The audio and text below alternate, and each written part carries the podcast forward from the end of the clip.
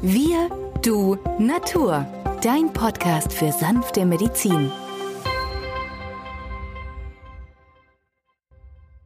Hallo und herzlich willkommen zur 100. Folge von Wir Du Natur, deinem Podcast für sanfte Medizin. Mein Name ist Benjamin Hartlieb, ich bin Osteopath und Heilpraktiker und mit mir am Mikrofon ist natürlich wieder der Arzt, Biologe und Chemiker Peter Emrich. Hallo Peter.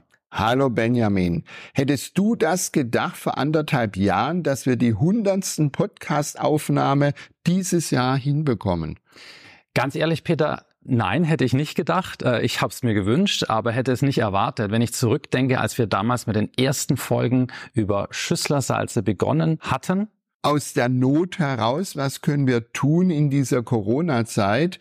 Wie können wir auch als Vorsitzende vom Naturheilverein den Kontakt unserer Mitglieder pflegen und mir Patienten sagen, Mensch, Ihre Fernsehauftritte laden wir uns runter und hören die im Auto an. Wir brauchen ja nicht Ihr Gesicht, wir wissen ja, wie Sie aussehen, aber die Inhalte sind so toll und jedes Mal, wenn wir diese Fernsehsendung wieder anhören, dann kriegen wir wieder neue Impulse und aus dieser Idee kam es, dass wir gesagt haben, Mensch, lass uns mal Podcast machen in kleinen Folgen mit unterschiedlichsten Themen, um den Menschen einfach Tipps für den Alltag zu bieten. Weil sehr viele sind ja verunsichert. Was kann ich tun bei diesem und jenem? Die Oma, die früher alles wusste, wurde wegrationalisiert. Gibt es in der modernen Familie nicht mehr viele jüngere Menschen, sind verunsichert. Plötzlich tritt ein Bauchschmerz auf. Manchmal hilft eines Kümmelfencheltee, vielleicht eine Bachblüte, vielleicht ein homöopathisches Mittel, vielleicht eine Entspannungsübung. All dieses führte dazu, dass wir gesagt haben, das könnte eine Lücke sein. Und daraus ist mit jetzt 100 Folgen schon ein kleines Archiv entstanden, Peter, eben über die Homöopathie. Wir haben uns über Vitamin D unterhalten. Wir haben Serien zu Bachblüten gemacht. Zu chinesischen Heilpilzen, zu Gemomitteln. Ja, also das heißt, unser Portfolio ist breit aufgestellt und jeder, der mal reinhört, findet wieder was Besonderes für sich, vielleicht eine Therapieoption, die er bisher gar noch nicht kannte und wir würden uns freuen, wenn ihr einfach unsere Podcast-Empfehlung weitergibt im Bekanntenkreis, in der Familie, bei Geschäftsessen. Vielleicht einfach mal erwähnen, hier gibt's was, da kriegst du Tipps, die es nicht an jeder Ecke letztendlich zu finden sind. Und so danken wir euch bereits jetzt für diese 100 Folgen, dass ihr uns die Treue gehalten habt.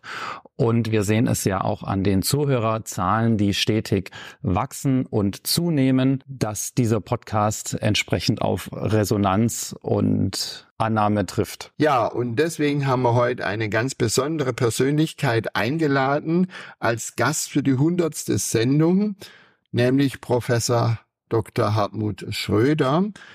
Er ist einer meiner großen Lehrer und ich schätze Professor Schröder sehr, denn er ist von Natur aus zwar Sprachwissenschaftler, hat aber den Weitblick, Naturheilkunde als Ganzes zu sehen. All die Facetten, die uns die Naturheilkunde bietet. Er ist Präsident der Internationalen Gesellschaft für Natur- und Kulturheilkunde, weil Kultur eine große Bedeutung hat für die Naturheilkunde. Und deswegen ganz großes Kino heute für euch in der Podcast-Folge Nummer 100. Und somit kommen wir ohne Umschweife zum Interview und wünschen euch viel Spaß beim Gespräch mit Professor Hartmut Schröder. Hallo und herzlich willkommen zur 100. Folge von Wir Du Natur, dem Podcast für sanfte Medizin. Heute haben wir einen besonderen Gast, Professor Hartmut Schröder. Herzlich willkommen. Danke, ich freue mich dabei sein zu können. Herr Schröder, ich stelle Sie für unsere Hörerinnen und Hörer kurz vor. Sie waren bis zu Ihrer Pensionierung 2020 Professor für Sprachgebrauch und therapeutische Kommunikation an der Europa-Universität Viadrina in Frankfurt an der Oder. Und dort waren Sie auch an der Gründung neuer Studiengänge beteiligt. Seit 2021 sind Sie Prodekan für Gesundheits- und Beratungswissenschaften in Luxemburg an der University for Digital Technologies in Medicine and Dentistry. Sie sind außerdem ordentliches Mitglied der Europäischen Akademie der Wissenschaften und Künste sowie Präsident der Internationalen Gesellschaft für Natur- und Kulturheilkunde. Anlässlich des 125-jährigen Jubiläums des Naturheilvereins Pforzheim wurden sie mit der Emil Schlegel-Medaille für ihre Verdienste für die Naturheilkunde und den Erhalt naturheilkundlicher Therapien ausgezeichnet. Sie sind Autor zahlreicher Veröffentlichungen, unter anderem des im Jahr 2020 erschienenen Buches Der Placebo- und Nocebo-Effekt, das Sie zusammen mit Elisabeth Grunwald geschrieben haben, auf das wir im Verlauf unseres Gespräches auch noch eingehen möchten. Aber zunächst an Sie, Herr Schröder, die Frage für unsere Hörer. Was ähm, kann man sich unter Ihrem Fachgebiet vorstellen? Sprachgebrauch und therapeutische Kommunikation. Würden Sie uns das erklären? Ja, das mache ich gerne, weil äh, es ist mir ja ein tiefes Anliegen, dieses äh, nicht bei allen bekannte Fachgebiet bekannter zu machen und vor allem im Praxisalltag der Medizin zu verankern. Therapeutische Kommunikation sagt es ja schon im Namen. Es geht um Kommunikation, es geht um Sprache, die dann eine therapeutische Wirkkraft entwickeln kann. Viele äh, Hörer kennen äh, das, äh, worum es in der therapeutischen Kommunikation geht, vielleicht auch unter dem äh, Begriff der sprechenden Medizin. Und das Problem der äh, Medizin heute ist ja, dass sie oft sprachlos ist. Wir haben gerade eine neue äh, Studie, äh, die äh, sich damit beschäftigt hat, wie viele Minuten hat eigentlich der Arzt für seinen Patienten. Das ist nicht viel, wie wir auch alle wissen. Äh, ich glaube, es war in dieser Studie, was Deutschland betrifft, äh, immerhin bei sieben Minuten. Äh, Deutschland ist da nicht das absolute Schlusslicht. In Schweden ist es über 20 Minuten. Es gibt also sehr große Unterschiede auch innerhalb Europas. Wir wissen aber alle, dass das Gespräch zwischen Arzt und Patient extrem wichtig ist, um einmal eine gute Diagnose stellen zu können, ohne gleich vielleicht mit äh, den invasivsten Mitteln vorzugehen. Und zum anderen den äh, Patienten, den Ratsuchenden, sage ich auch gerne, wir müssen ja nicht immer von Patienten sprechen, äh, dass wir äh, den Ratsuchenden äh, in eine Richtung äh, bringen können und begleiten können, dass er idealerweise von sich aus äh, wieder gesund werden kann, dass er sein Leben vielleicht so ändert, dass äh, Gesundheit sich wieder entfalten kann. Und das ist auch der Grund, warum ich dieses äh, Gebiet therapeutische Kommunikation von Beginn an mit äh, der Naturheilkunde oder den Naturheilverfahren äh, verbunden habe. Denn in der Geschichte der Naturheilkunde, wenn wir jetzt einmal ganz weit zurückgehen und ganz weit zurück heißt in die griechische Antike, dann kennen wir ja den berühmten Spruch des Hippokrates, erst das Wort, dann die Arznei und wenn das auch nicht hilft, dann das Messer in der Reihenfolge. Ich habe manchmal den Eindruck, äh, dass es heute genau umgekehrt ist, ja, das unreflektiert, äh, weil es sich auch für ähm, die Medizin rechnet, äh, zum Messer gegriffen wird. Wenn es da Probleme gibt, dann gibt man auch noch Arzneimittel. Und wenn das dann auch noch hilft, auch nicht hilft, dann wird der äh, Patient oft in eine Richtung gebracht, dass man dann sagt, okay, jetzt hilft nur noch eine Psychotherapie, ja, bei Ihnen stimmt etwas nicht. Das heißt, dann bekommt das Wort eigentlich den Platz, den es, wenn wir es mal genau überlegen, eigentlich von Beginn an haben sollte, weil dann würde es diese ganzen Verwicklungen und Problematisierungen gar nicht geben. In der griechischen Medizin der Antike wusste man das. Und äh, die Naturheilkunde weiß es auch. Naturheilkundler sind, glaube ich, von Natur aus viel näher dran an äh, dem äh, Gespräch als äh, die Schulmedizin. Und das hängt ja auch damit zusammen, dass, äh, und das ist jetzt ein Wort, was mir sehr wichtig ist, auch das ist die Diätetik. Das heißt nicht Diät im Sinne nur von Ernährung, sondern die Diätetik äh, im Sinne von Lebensstil und von Lebenskunst, die ist, glaube ich, für die Gesundung und für die Gesunderhaltung von Menschen das aller, aller Wichtigste. Und äh, wir können einen kranken Menschen oder jemanden, der gesund bleiben möchte, ja nur in diese Richtung bringen, ihn davon begeistern, wenn wir das über die Sprache, über die Kommunikation, über das Gespräch machen. Ich habe ja die Ehre gehabt, an diesem ersten deutschen Studiengang für Kulturwissenschaften und Komplementärmedizin als Student dabei zu sein. Und es hat mich sehr beeindruckt, wie groß der Fächer ist, was dort an der Viatrina gelehrt wurde. Schade, dass es den Studiengang nicht mehr gibt, aber die Absicht könnte man sicherlich auch in Luxemburg verfolgen. Auf jeden Fall. Ähm, Peter, ich glaube, du weißt das selber. Manchmal äh, ist man mit äh, vielleicht guten Ideen etwas zu früh dran. Und äh, ich glaube, so ist es dem Studiengang auch äh, ergangen, äh, dass wir etwas sehr Innovatives äh, entwickelt haben. Und es haben ja immerhin 20, 250 Ärzte und auch andere therapeutische Richtungen diesen Studiengang absolviert. Die gibt es ja, die verbreiten das, äh, was sie dort äh, gelernt haben, überall. Äh, und wir hatten auch einige Doktorarbeiten, die im Rahmen des Studiengangs äh, entstanden sind. Also der Rückblick auf diesen Studiengang ist sehr, sehr positiv.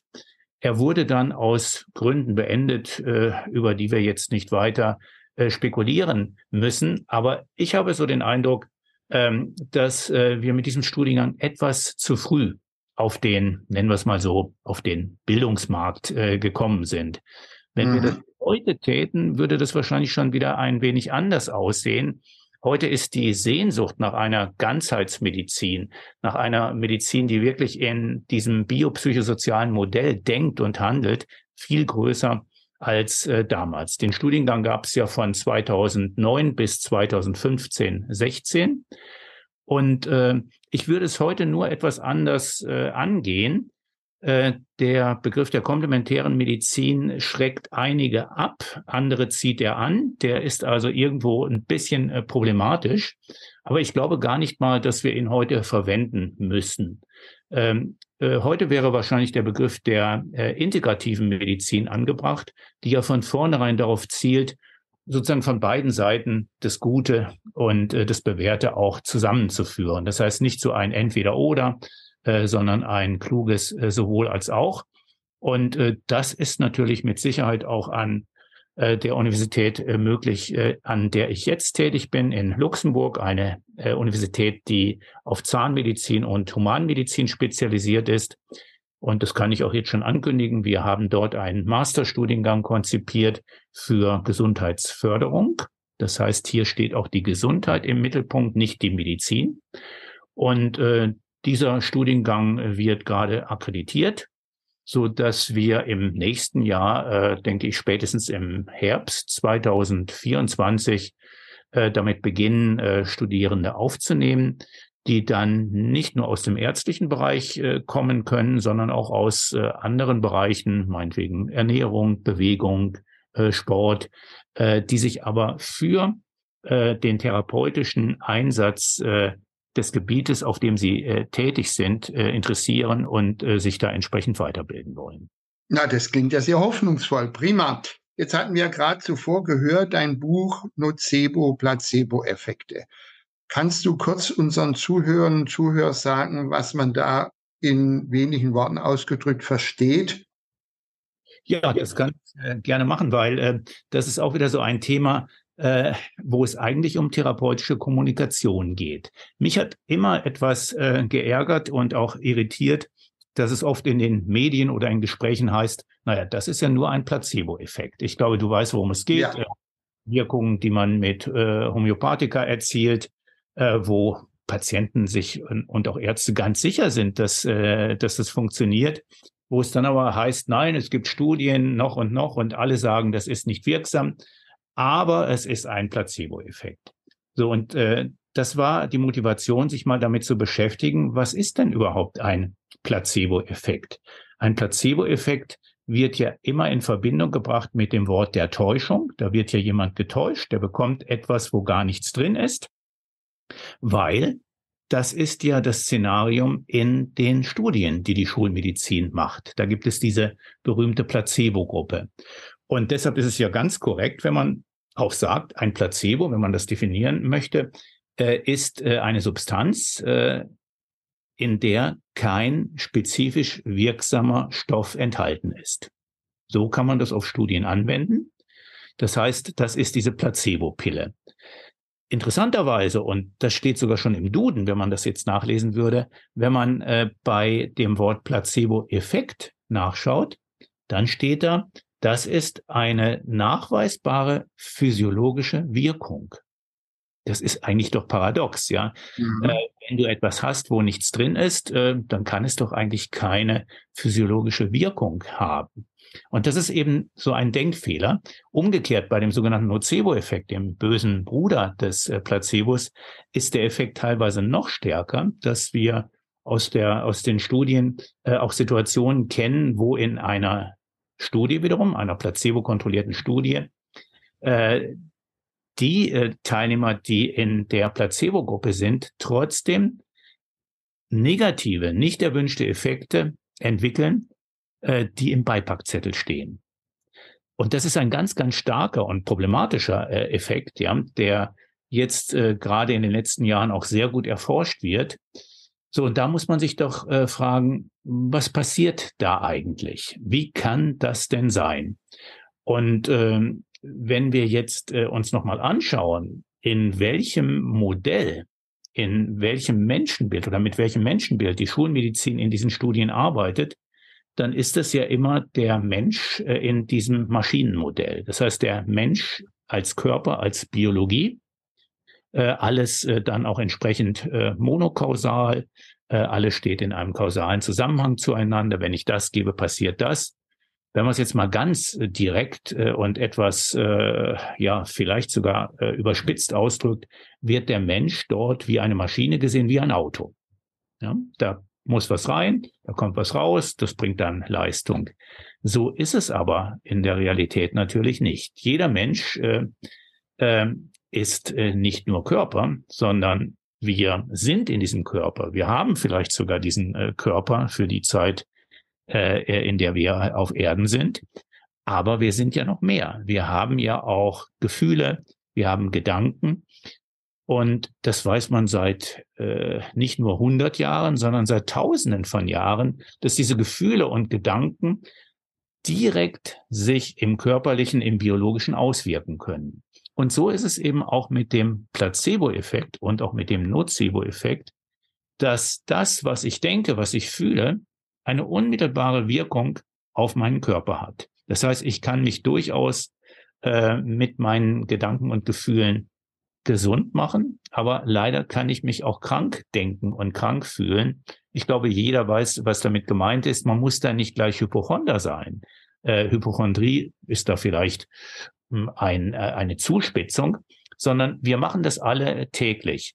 Und da äh, hat äh, das Buch eben eingesetzt, dass wir aufgezeigt haben, die Elisabeth Grunwald und ich, äh, dass äh, der Placebo-Effekt etwas ganz anderes ist, wenn wir ihn konsequent zu Ende denken, ist er eigentlich die Essenz der Medizin, Menschen zu einem äh, Lebensstil zu bringen, der dazu führt, dass äh, sie sich wohlfühlen, äh, dass sie in diese Diätetik hineingehen, gesunde Gedanken haben und damit eben auch starke Impulse äh, an ihren Körper richten. Also ich denke, das ist ein sehr, sehr spannendes Gebiet, so dass jeder, der ein bisschen da ein Gefühl entwickeln möchte, sich mit dem Buch beschäftigen soll. Das gibt es ja in jeder Buchhandlung. Hier bei dem Naturalverein in Pforzheim in der Bücherzentrale gibt es von euch beiden signierte Exemplare extra für den Naturalverein und für die Mitglieder und Freunde, die sofort dieses Buch erwerben können. Herr Schröder, Sie schreiben in Ihrem Buch, ähm, dass es den Placebo-Effekt nicht nur bei Medikamenten gibt, sondern auch bei Operationen und anderen therapeutischen Maßnahmen. Ich denke, viele wird es überraschen, dass es Placebo-Effekte auch bei Operationen gibt. Können Sie uns das erklären? Ja, das weiß man seit langer Zeit. Äh, also bekannt geworden einem breiteren Publikum ist das schon vor 20 Jahren, aber Hinweise darauf gibt es auch in den 50er Jahren, in den 60er Jahren, eigentlich sogar schon vor 100 Jahren bei einem der bekanntesten äh, Chirurgen äh, äh, Leak äh, der Medizingeschichte, der in Danzig einen Lehrstuhl hatte, der hat äh, darüber schon, äh, äh, ich glaube, 1934 in einem Buch geschrieben. Ähm, dieser Effekt, den wir da haben, das heißt, man hat wiederum zwei Gruppen. Die eine Gruppe wird in Anführungsstrichen wirklich operiert, das heißt, der Eingriff findet statt. Und bei der anderen Gruppe äh, ist es dann so, dass man nur so macht, als ob man operiert. Das ist vielleicht dann ein oberflächlicher Schnitt, dass äh, die äh, äh, Probanden wirklich entsprechend getäuscht werden. Und das hat man bei Kniearthrose festgestellt, bei Eingriffen, aber dann äh, bei vielen anderen äh, Operationen auch bis hin zu Modulationen am Gehirn bei Parkinson-Patienten. Also es gibt da wirklich eine sehr, sehr überzeugende Studienlage. Und äh, es ist äh, fast immer äh, ganz ähnlich, dass mit oder ohne echte Operation die Effekte sich ähneln. Allerdings, und das ist jetzt äh, die andere Seite, sozusagen die Schattenseite, ähm, die äh, Medizinethik gibt jetzt ja vor, dass bei einer sogenannten Verblindung, die Probanden wissen ja nicht, in welcher Gruppe sie sind, ja, sie sollen ja getäuscht werden, äh, dass äh, dann nach einer gewissen Zeit aufgeklärt werden soll, ob derjenige in der äh, Placebo-Gruppe war oder in der Verum-Gruppe, das heißt dort, wo dann wirklich operiert worden ist. Und das ist die Tragik jetzt dabei, äh, dass wir also Studien haben, wo dann mehrere Monate lang auch äh, die äh, nur Scheinoperierten positiv äh, von dem vermeintlichen Eingriff äh, profitieren, dass es denen fast ähnlich gut geht und dann äh, plötzlich aber bei der Aufklärung darüber, dass sie doch nur scheinoperiert wurden, dass dieser Effekt wieder relativ schnell verschwinden kann. Es gibt weitere Studien, die dann äh, länger vergleichen und äh, auch da gibt es ganz interessante Dinge. Das heißt, das menschliche Bewusstsein äh, ist anscheinend äh, so gestrickt, dass wir uns nicht gerne täuschen lassen. Ja, und wenn wir hören, dass wir getäuscht worden sind, dann äh, fällt vielleicht äh, alles weg, äh, was wir uns bis dahin dann, es ist ein schönes Wort eigentlich, wenn man sagt, eingebildet haben. Ja, eine Einbildung, äh, eine Bildung, aber eingebildet, die äh, irgendwo sich dann im Körper sogar manifest gemacht hat. Ähm, und das haben einige Studien auch ergeben. So eine Scheinoperation wirkt besonders dann und ist dann erfolgreich, wenn vorher sehr genau der Patient äh, informiert worden ist, was da passiert, ja. Äh, zum Beispiel jetzt eine Modulation äh, in einem bestimmten Bereich des Gehirns, wie sich das dann therapeutisch äh, als Effekt entwickelt und wann mit einer bestimmten Heilreaktion auch gerechnet werden kann. Das heißt, je mehr Informationen ein Patient hat, desto eher ist das Bewusstsein dann in der Lage, daraus einen Impuls zu machen, als ob das wirklich stattgefunden hat, obwohl es nicht äh, in dem Sinne physisch stattgefunden hat. Und äh, das ist vielleicht das Interessante und für uns war das auch äh, eigentlich das äh, Ergebnis der ganzen Placebo- und Nocebo-Forschung, dass das Prozesse sind, die man mit unserem Bewusstsein erklären kann. Das heißt, wir brauchen zu dieser körperorientierten Medizin auch eine Medizin des Bewusstseins, und über diese Medizin des Bewusstseins können wir eben Effekte erzielen, die äh, eben sonst zum Beispiel auch nur durch äh, chirurgische Eingriffe erzielbar sind. Wir geben als Patienten, als Betroffene diesen Interventionen eine bestimmte Bedeutung. Ja, wir sprechen von Bedeutungsgebung. Und über diese Bedeutung gibt es dann, über die Bedeutungsgebung, eine Bedeutungswirkung. Die kann toxisch sein, die kann, äh, wenn ich denke, äh, dass mir da etwas ganz Schlimmes passiert ist, kann mir nicht nur speiübel werden, sondern ich kann auch äh, stärkere Symptome entwickeln, bis hin zum sogenannten psychogenen Tod, dass ich sogar sterbe. Auch das ist möglich. Und darum sollten wir das nicht unterschätzen. Wir können es positiv als Mittel nutzen und äh, anders ausgedrückt negativ vielleicht. Wir können äh, damit äh, aber auch viel Schaden äh, verhindern oder vermeiden, der sonst angerichtet werden kann durch äh, Informationen, äh, die eben dem Patienten Angst machen. Ich glaube, vor allem in äh, der Situation, äh, wo es um Corona ging, ging, haben das viele ja auch gemerkt. Äh, wenn die Medien und wenn die Politik uns Angst machen, also uns wirklich richtig schlimme Angst machen, dann kann auch ein äh, Infekt, der sich äh, einstellt, ähm, einen ganz anderen Verlauf nehmen, weil das Immunsystem geschwächt wird durch Angst. Angst bedeutet Stress. Stress bedeutet im Körper immer ähm, Wir sprechen heute von den stillen Entzündungen, ja. Das heißt, es gibt diese inflammatorischen Prozesse und die führen dann dazu, dass das Immunsystem eben nicht wie im Normalfall gewappnet ist äh, und äh, äh, sich mit äh, den Viren auseinandersetzt, sondern dass es uns wirklich schwächt.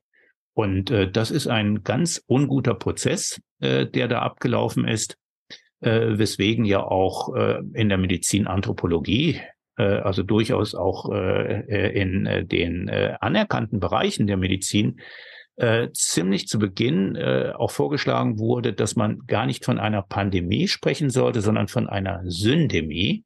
Und der Begriff der Syndemie, da sagt er schon, dass so ein Geschehen was äh, eben gerade bei Entzündungserkrankungen, Infekt, Infekten äh, entsteht, dass das immer einen systemischen Hintergrund hat. Da kommen viele Faktoren zusammen. Und ganz schädlich ist eben in so einer Situation Angst. Wir sind nie gut beraten, wenn wir aus Angst handeln und wenn wir in die Angst gehen. Angst bringt uns nie in die Kohärenz, also in eine Situation, wo wir in der Mitte sind, sondern Angst führt immer nur zu noch mehr Angst und letztendlich äh, zu äh, Krankheit, Leid und Tod.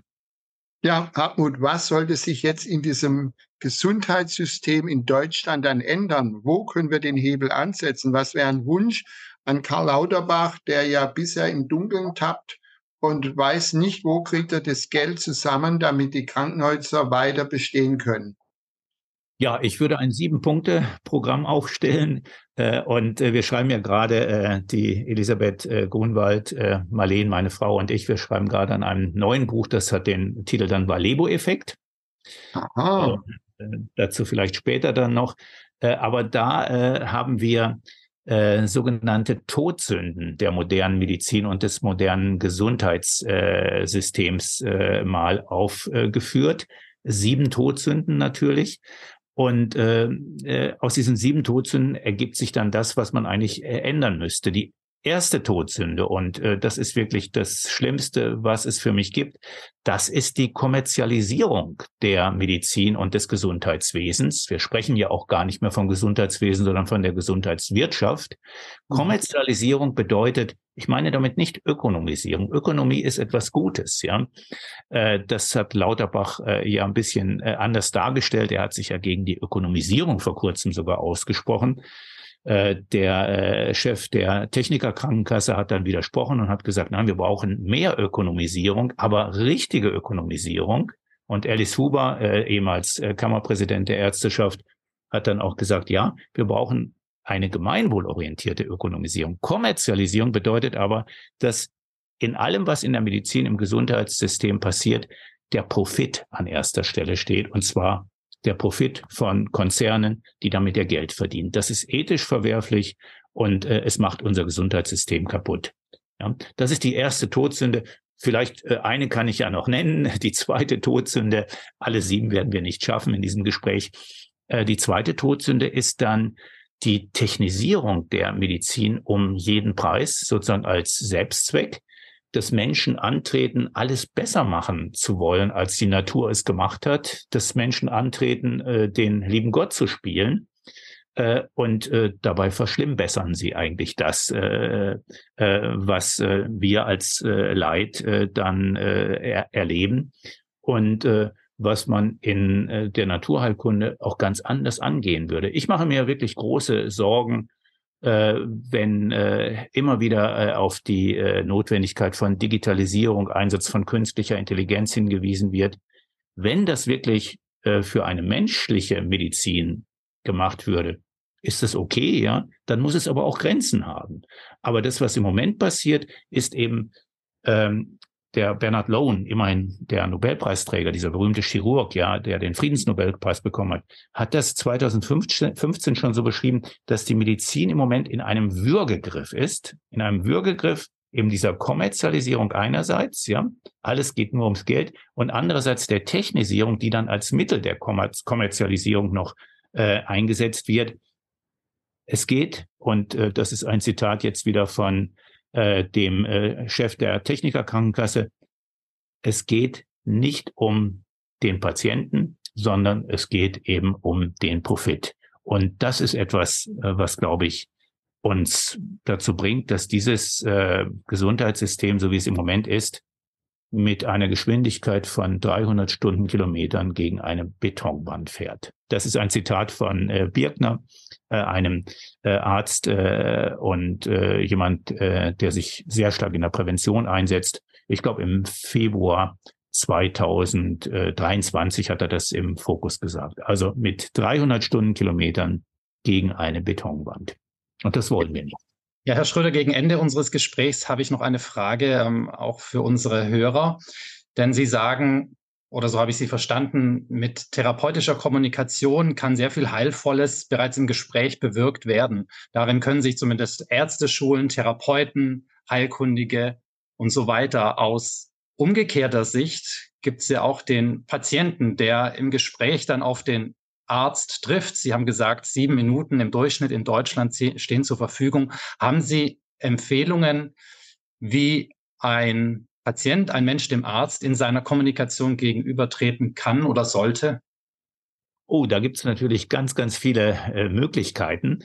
Ich glaube, das äh, Wichtigste ist, äh, dass äh, ich als Patient immer selber darauf achte, was mir gut tut und was mir nicht gut tut. Äh, ich möchte das an einem Beispiel mal aufzeigen. Äh, wenn ich zum Arzt gehe und über Schmerzen klage, meinetwegen im Knie, ich kann nicht mehr so gut laufen, kann nicht mehr so gut Sport machen. Und wenn der Arzt mir dann nach einer Minute Gespräch, das ist nicht viel, ja, direkt erklärt, ja, das sieht aber ganz schlecht aus, Herr Schröder, ja. Ähm, Sie werden Sport nicht mehr machen können, ja. Äh, und äh, wir müssen sofort operieren. Äh, äh, und äh, ja, äh, es kann auch möglich sein, dass sie äh, demnächst nicht mehr laufen können. Äh, ich glaube, ihr merkt beide, wie unangenehm das ist, ja. Äh, an dieser Stelle, und das haben wir ja in dem ersten Buch auch beschrieben, sollte ich als Patient eingreifen. Und ein äh, Kollege von mir, ein Freund von mir, hat das äh, wirklich praktiziert. Das ist ja ein äh, Beispiel, äh, was nicht ausgedacht worden ist. Und der ist dann aufgestanden und hat mit erhobenem Zeigefinger dem Arzt gesagt, Herr Doktor, stopp. Sie sprechen mir jetzt nach. Herr Meier oder Herr Schröder, ja, Sie müssen nicht operiert werden. Sie werden auch wieder Sport machen können, ja. Und sie werden auch wieder gut laufen können. Ja, sie brauchen sich keine Sorge zu machen. Wir überlegen jetzt zusammen, was sie sinnvoll machen können. Und sie können sicher sein, ich begleite sie dabei, ich bin für sie da. Ich glaube, jeder merkt, wie man sich fühlt in dem einen Fall und in dem anderen Fall. Manchmal muss ich vielleicht als Patient auch ein bisschen nachhelfen. Super. Also Hartmut auf den Punkt gebracht zum Ende dieses Gespräches, diese Aussage, wo sicherlich alle, die zuhören, werden sagen, das mache ich beim nächsten Mal so. Und vielleicht posten die dann auch unseren Podcast, zumindest die hundertste Ausgabe, dass viele, viele in diesen Genuss kommen deiner Worte. Es war für mich ein hervorragendes, ein erweiterndes Gespräch für mein Bewusstsein wo ich mich ganz besonders natürlich darauf freue, dass wir uns nächstes Jahr auf der Insel Kos wiedersehen. Hast du da vielleicht noch eine Botschaft für uns alle? Ja, äh, das äh, mache ich natürlich äh, gerne. Wir machen ja seit über 20 Jahren diesen Kongress für integrative Medizin auf der Insel Kos, auf der Insel des Hippokrates. Es ist eine wunderschöne Insel und auch eine Insel, auf der es ja noch dieses antike Asklepion des Hippokrates gibt. Und äh, wir haben uns für das nächste Jahr auch ein äh, Thema überlegt.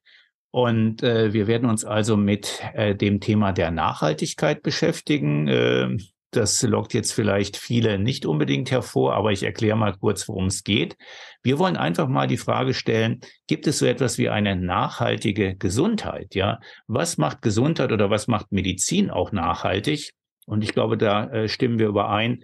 Das ist nicht die Behandlung von Symptomen oder die Unterdrückung von Symptomen äh, mit dem Vorschlaghammer äh, der äh, Schmerzmedikamente, sondern nachhaltig wird Heilung, nachhaltig wird Medizin, wenn sie einmal kausal denkt, wenn wir an die Ursachen gehen, äh, wenn wir den Hilfesuchenden. Ich spreche nicht gerne vom Patienten. Ich würde ihn äh, lieber den Experten in eigener Sache nennen. Ja, wenn wir äh, den Hilfesuchenden wirklich mit ins Boot holen und äh, ihm zeigen und mit ihm äh, auch diesen Weg gehen, äh, wie er selbst in das kommt, was man Selbstwirksamkeit nennt, dass er wieder spürt, ich äh, kann selber etwas tun. Das hängt mit Diätetik zusammen, ja, es hängt mit Resilienz zusammen.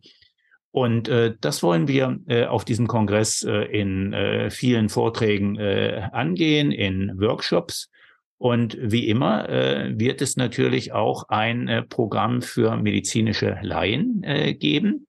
Äh, das machen wir äh, ganz bewusst und äh, ja auch in äh, Kooperation mit dem Europäischen Naturheilbund, ähm, dass wir äh, nicht nur jetzt Begleitpersonen von Ärzten und Therapeuten, die dort sind, sondern auch andere Interessierte zu einem Parallelprogramm auf diesem Kongress einladen äh, und in diesem Parallelprogramm dann die vielen Experten, äh, die wir dort aus der Ärzteschaft und Therapeutenschaft haben, speziell für äh, Laien auch nochmal zu Wort kommen lassen. Und dann wird der Laie eben wirklich Experte in eigener Sache. Äh, wir sprechen gerne von der Selbstermächtigung. Äh, gesund werden bedeutet nicht zum Arzt gehen und sich Medikamente verschreiben lassen, sondern gesund werden bedeutet selber etwas für die Gesundheit tun, Ärzte dabei natürlich aufsuchen. Äh, die haben auch ihre äh, Aufgabe und Funktion. Das soll jetzt kein Aufruf sein, dass Medizin nicht notwendig ist. Aber Medizin alleine bringt es nichts. Das Rezept alleine bringt es nicht. Priesnitz hat es mal sehr schön gesagt, einer der Begründer der, der modernen Naturheilkunde sondern es ist das tägliche Leben, unser Lebensstil, der uns dann wieder gesund macht. Ja, Hartmut, der Kongress wird nächstes Jahr im Mai 2024 stattfinden. Und bis dahin ist eine kleine Zeitspanne, da liegt auch Weihnachten. Und vielleicht ist ja dein neues Buch, das den Titel ja Valebo-Effekt trägt, schon erschienen. Ja, das wird mit Sicherheit äh, noch in diesem Jahr herauskommen, also vor äh, Weihnachten. Und ich kann dir auch noch verraten, was das überhaupt bedeutet, Valebo-Effekt. Es hört sich ja so ähnlich an wie Placebo oder Nocebo. Wir haben dieses äh, Wort äh, eben auch ähm, äh, uns jetzt nicht ausgedacht. Äh, wir können da an äh, Vorüberlegungen anknüpfen. Das äh, Wort Valebo kommt auch wieder aus dem Lateinischen. Das ist das äh, Verb valere. Und es bedeutet so viel, ich bin stark, ich äh, habe Kraft, ich bin gesund. Und äh, dieses Gefühl oder ich kann meine mein äh, mein Leben gestalten, ja. Dieses Gefühl ist ja durch nichts zu ersetzen. Und darum entwickelt sich aus diesem Gefühl, wenn der Patient oder der Hilfesuchende das hat, eine Kraft, die wir therapeutisch nutzen können. Jeder ist Experte in eigener Sache. Jeder ist Experte in seinem eigenen Leben. Ärzte sind Experten für Medizin. Ich selber als Betroffener bin Experte für mein Leben.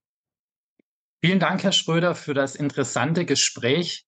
Wir werden auch alle wichtigen Informationen in den Show Notes nochmal nennen und verlinken und danken Ihnen für Ihre Zeit. Ja, ich danke auch und wünsche jetzt noch alles Gute für die äh, nächsten 100 Podcasts. Danke, tschüss. Äh, tschüss.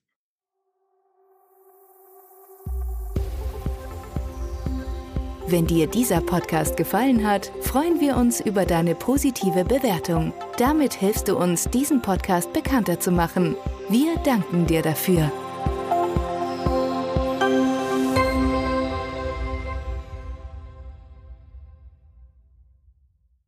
Der folgende Hinweis ist uns wichtig. Alle hier vorgestellten Informationen können nur einen allgemeinen Charakter haben. Sie ersetzen nicht die fachkundige Untersuchung und Behandlung durch deinen Arzt. Bitte wende dich bei anhaltenden Beschwerden an den Arzt deines Vertrauens. Nur auf diesem Wege kann die geeignete Therapie für dich gefunden werden.